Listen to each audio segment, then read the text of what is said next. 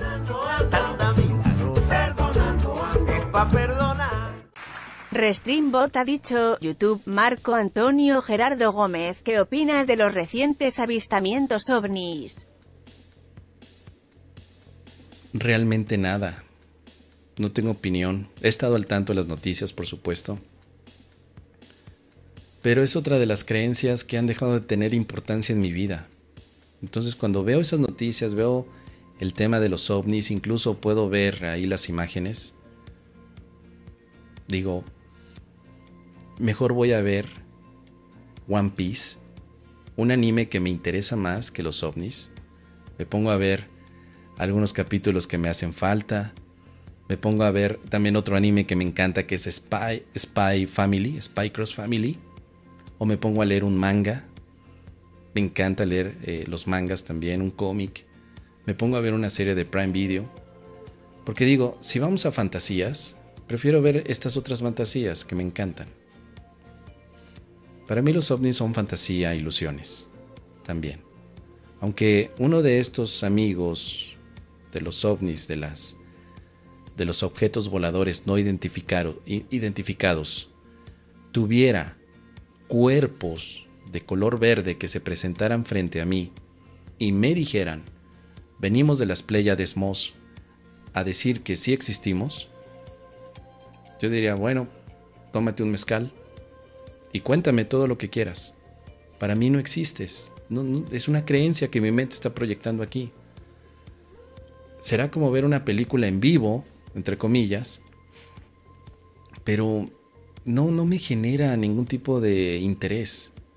Desapareció el interés que yo tenía cuando era joven, tenía 20 años, y el tema de los ovnis, mira, me encantaba.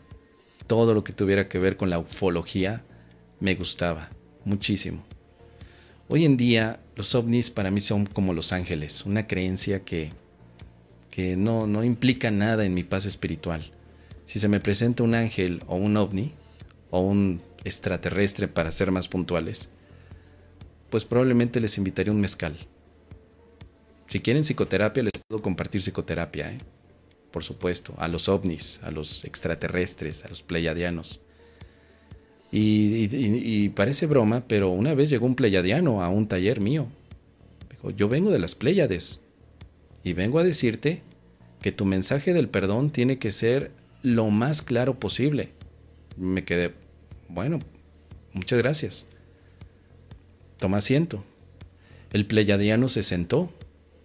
Todo el mundo estaba hablando y lo veía extraño y decía, respetaba. Entonces yo, yo empecé a dar el taller del perdón y cada cinco minutos el, el pleyadiano levantaba la mano y me decía, a ver, lo que Moss está diciendo en realidad quiere decir esto. Y él cambiaba el mensaje. Bueno, yo me quedaba estoicamente callado, pero llegó un momento en el que el público se enfadó con el pleyadiano. Le empezaron a decir, ¿por qué interrumpes a Moss? Deja que hable, deja que él dé el taller. Tú vienes aquí a tomar el taller. Llegó el punto a un, grado inesperado porque uno de los compañeros que estaba allí de pronto se paró frente al pleyadiano y estuvo a punto de darle una hostia, de darle un golpe. Y yo, a ver, espere un momento, seamos congruentes. No pasa nada. ¿A qué vinimos al taller? ¿A pegarnos o a perdonar? Practiquemos el perdón.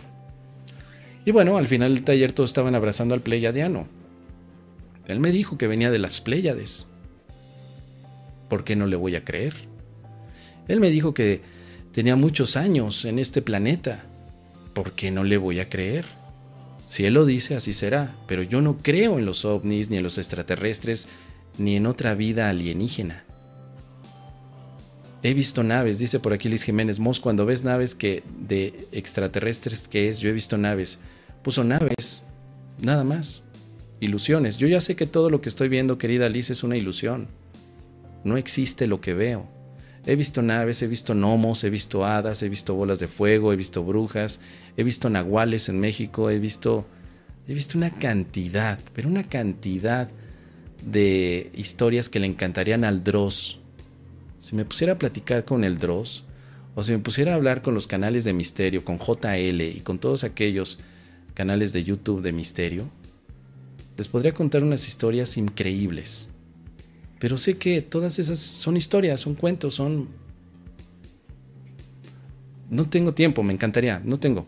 Pero de pronto me he puesto a pensar, y si ahora cambiara yo hiciera un, o con Jaime Mausano, como dice el Marco Antonio, eh, si pudiera tener ese tiempo para abrir mi canal de misterio y contarte las historias que he vivido a lo largo de estos 46 años, tal vez, tal vez tendría más suscriptores y quizá podríamos cambiar la temática y decir algo como, en el año 2001 ocurrió un evento en el que cambió completamente mi idea acerca de la vida.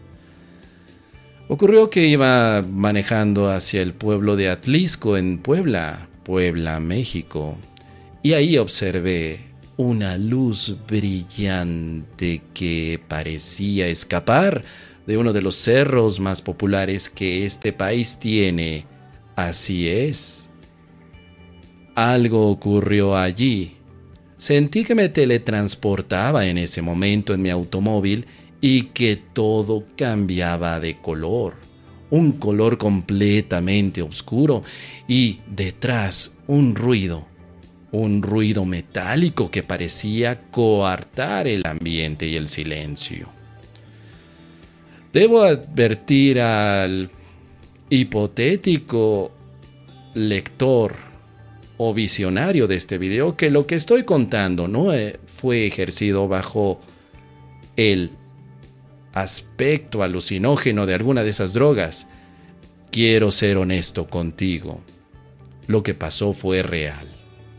Y a partir de allí es que mucha gente me ha estado preguntando mi testimonio, pero atendiendo a este canal es menester comprender que un mundo nos vigila. Y si vamos todos vamos milagreando.